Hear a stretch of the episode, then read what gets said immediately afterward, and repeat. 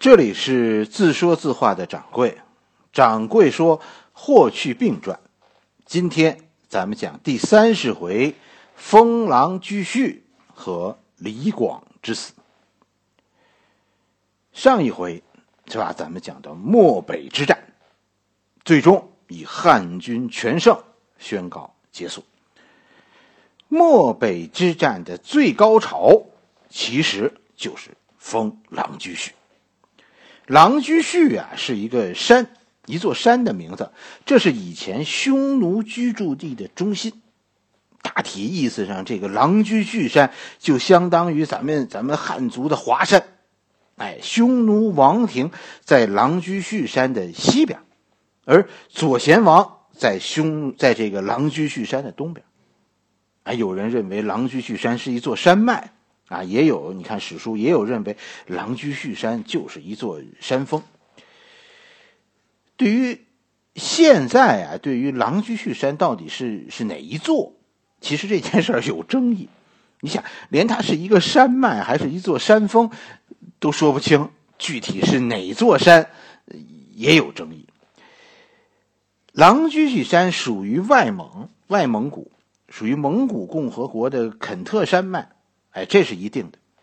还有一座山叫做古岩山，就是就是这是这个古岩山肯定是肯特山脉当中的一座山峰了。史书中说呢，说这个霍去病在元寿四年大破左贤王和右贤王，杀九万匈奴啊，这个数字一般认为呢是是有疑问的，就匈奴这个时候没有那么多人。哎，在这里。后来说说杀九万匈奴以后，霍去病在这里在狼居胥山祭天，咱们古代呢管这祭天叫封，啊就是呃封，所以呢，所以史书中就说霍去病封狼居胥，然后呢，然后又在古岩山祭地，咱们古代管祭管祭地叫叫善，啊善古岩山。这里有个背景，是吧？我们今天知道祭天祭地，其实很多制度都是始于汉武帝的。虽然周朝的时候也有这种祭祭祀活动，但是那个时候封禅并不并没有完整的一个一个程序。哎，真正形成非常完整的程序，形成一种制度，并且流传下来的，就是汉武帝。后来的人，你现在去北京的天坛、地坛，你去看封禅制度。都是始于汉武帝的，为什么说这个呢？祭祀天地，是吧？封狼居胥山，啊，善古岩山，这不是谁都能做的，只有皇帝可以，或者皇帝授权大臣去做。霍去病是没有资格封禅的，所以一般都认为霍去病这一回是代表汉武帝封禅。是汉武帝在战前就就授权霍去病去这样做，啊，就是打败匈奴，在他家你搞一个祭祀活动。皇帝是事前就告诉了霍去病这样去做的。如果皇帝是这样和霍去病说好了的，那你说这一战谁是主帅呢？是霍去病，对吧？事后也是说霍去病这一路几乎啊大一点的官员都封侯了。但是卫青这边封侯的人几乎就没有。其实这跟战役中的分工是有关系的。霍去病在这一战中仍然他的身份是皇帝的替身，两路出击。其实卫青是搭台，霍去病才是唱戏的人。不是说霍去病有多牛，因为他的身份，他是皇帝的替身。为什么要要封禅天地？其实这背后啊，有个有个汉武帝的国家大政方针的问题。封禅天地，其实你可以认为啊，后按后来咱们现在一般理解，你可以认为这是一种主权的宣誓。就汉朝认为啊，这这这就跟今天那个外国人说登个岛插个旗子立个咱们立个界碑啊，这是一样的事情。经过封禅，这里以后就是汉家的土地了。啊，我们就算是有证据证明，从汉朝开始，我们的领土就一直到贝加尔湖了。但是显然，对吧？这不是这次封禅的目的。这次封禅其实最重要的目的不是宣示主权，而是向汉朝人证明，向我们自己的人证明，咱们打胜了。封狼居胥，善古岩山，这就是摧毁了匈奴人的首都，占领了他们的天坛地坛。啊，我们已经取得了对匈奴战争决定性的胜利。从后来看，这次封禅其实另一个汉武帝的意图是什么？就是结束对匈战争。跟大家说，匈奴的首都，你看这次封啊封狼居胥，就说匈奴的首都都被我们攻破了，他们的祭祀场所也被我们占领了，啊，我们在那里封禅，以后匈奴就算灭国了。于是战争以汉武帝的全面胜利宣告结束，对内对外都算完美。跟着就是和匈奴讲和的问题了。战争的胜利可以讲故事，但是还是那句话，匈奴就在那儿。好些瞎话你不好编。好在匈奴这一段呢，也陷入了内乱，汉族和匈奴。啊，都觉得别再打下去了。哇，咱们是说匈奴亡国了。后来呢，退又退一步说说说，至少啊，漠南无王庭。匈奴这边怎么说呢？匈奴是说，我们也终止了汉族的入侵呢，至少以后他们也不来漠北了呀。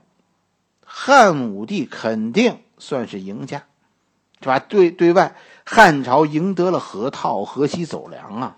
这些现在都在汉家的掌握之中，并且汉武帝成功的把汉匈战争的战场推到了漠南和漠北，啊，不再是汉家这一线了。最终还迫使匈奴现在啊承认现状。对内呢，咱咱们下边会讲，汉武帝马上就要有大动作了。在成功的裁军和获得了这场军事胜利以后。汉武帝现在在各方面的这种影响都是如日中天，汉武大帝现在就可以说他是大帝了，啊，他他具有，嗯，他马上跟大家说就要开始一场具有革命性的改革，政权改革马上就要开始了，这才是汉武帝权力的巅峰时代的到来。漠北之战其实到这里就结束了，反正。后来司马迁是别有用心的，在后边写了一笔，说出关的时候啊是十四万匹战马，回来的时候剩了两万匹。这句话话里有话，就是说这这算是胜利吗？但是大家明白，这不是针对霍去病的，这是针对汉武帝以后的改革的不满。多完美的胜利啊，是不是？但是出了一个意外，李广死了。而且李广是自杀的。咱们说说这个李广。李广啊，实际上是是一个家族。咱们讲过，他代表着西北势力陇西人。汉武帝一开始就是就是启用陇西人平衡军队，平衡军队里的啊楚国派。后来是又有齐国派。所有。所以呢，重用了好几个陇西的将军。其实李广不是这个家族李氏家族的重要人物，他是一个小人物。要不是司马迁写的，咱们可能都不知道有这么个人。都说李广难封，是吧？可能你也真的就找不出来封李广的理由。实际上，汉武帝并没有打压李广。即便是后来整治了李家，是吧？现在也没有针对李广，至少这个时候还没有动手呢。李广这一次在漠北之战中不但无功，而且最后搞得自己啊又一次要被判死罪，因为失妻嘛。最终匈奴王庭就是因为李广失妻才逃走的。但是跟大家说，为什么说汉武帝没有打压李广呢？因为他儿子李敢。你看，因为李敢和霍去病一这一路出征的这一战漠北之战，李敢被封关内侯。李广死的时候还不知道儿子已经封侯了。其实要是知道，我觉得可能就就不会自杀了。你说封老子、封儿子，那不是一样的吗？李家跟大家说，确实现在权力非常大。汉武帝利用他们制衡军队，制衡军队当中的齐国和楚国将军。李家现在最厉害的人是李广的堂兄李蔡。李蔡在元寿四年是宰相，李蔡是汉武帝年啊最后一个实权宰相，因为李蔡以后啊掌管朝廷的就是所谓的内朝了。就是从从整治李蔡以后，李蔡下课，汉武帝设置大司马，大司马管理政务，啊，朝廷就分为内朝和外朝，外朝的宰相就是一个具体的执行人了，啊，不算是不算是决策圈里的人了。这个变化就发生在元寿五年、元寿六年，李广死的时候是前一年，所以。所谓李广很委屈，到处被人欺负，其实是一种误会。他不委屈，他家现在权倾朝野，让汉武帝记恨。但是迫害李广，那并不是汉武帝希望。汉武帝现在完全可以怎么做呢？完全可以提升李广，然后呢，然后就封侯呗，跟着再杀了他就完了呗。好，汉武帝 那是搞株连的祖宗，你得明白，汉武帝要收获的是权力，什么将军啊，什么宰相啊，在汉武帝眼里那都是当庄稼种的。一旦你手里抓满了权力，好了，你就快到了被收获的时候了。汉武帝就就没有害李害李广，犯不上。根本犯不上。汉武帝其实是一直是很很低调的在处理李广，这是为李广好。其实掌柜认为这是纯好心。李家将来的命运，其实汉武帝心中已经注定了。到元寿四年，汉武帝已经掌握了李蔡贪墨地产的全部证据。李蔡的死罪在元寿四年就已经确定了。只是这个时候的汉武帝隐而不发，等一个机会，没到时候，所以汉武帝不希望是李广在这个时候闹得声响很大，是吧？你现在声响很大，是个尽人皆知的啊大英雄，那那将来你这个公众人物，我可怎么处理你呢？你今天封侯，在明天你就必须死。要是大家都不重视，都不注意李广，是吧？李广就是一个一个普通人，一个普通的将军，一个一个普通的平民，汉武帝就放过李广只是只是处死他当宰相的堂兄这件事就完了。所以一开始李广没有被任命出征，是李广自己一再要求汉武帝才让他去的。把他安排在卫青手下，据说呢啊，这都是传说。所以说皇帝和卫青说说，如果有战役，就把李广调离正面。其实啊，卫青是明白汉武帝的意思的。卫青肯定现在知道李蔡的日子不多了，但是应该说，李广是错会了卫青。他误解了卫青，卫青其实是不动声色的给了李广一个机会。你想断后，不是断后啊，是是是截击匈奴，这是一个多大的机会啊！这个功劳，李广要是要是抓住了匈奴单于，那将来即便是李蔡出事，李广也可以因为这个功而躲过这场劫难。谁会想到？李广最后自己会迷路呢？你说，你说这卫青也是，也太不容易了，是吧？李广当然不知道汉武帝的好心，他是认为这都是这都是卫青偏心。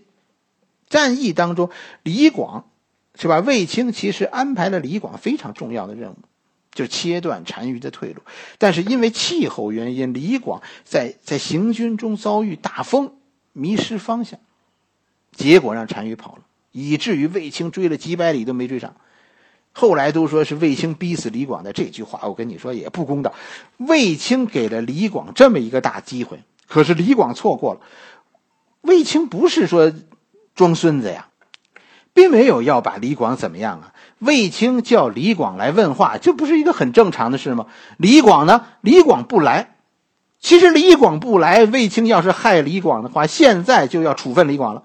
卫青，卫青没有，卫青够客气。卫青看李广不来，卫青就让文书去问。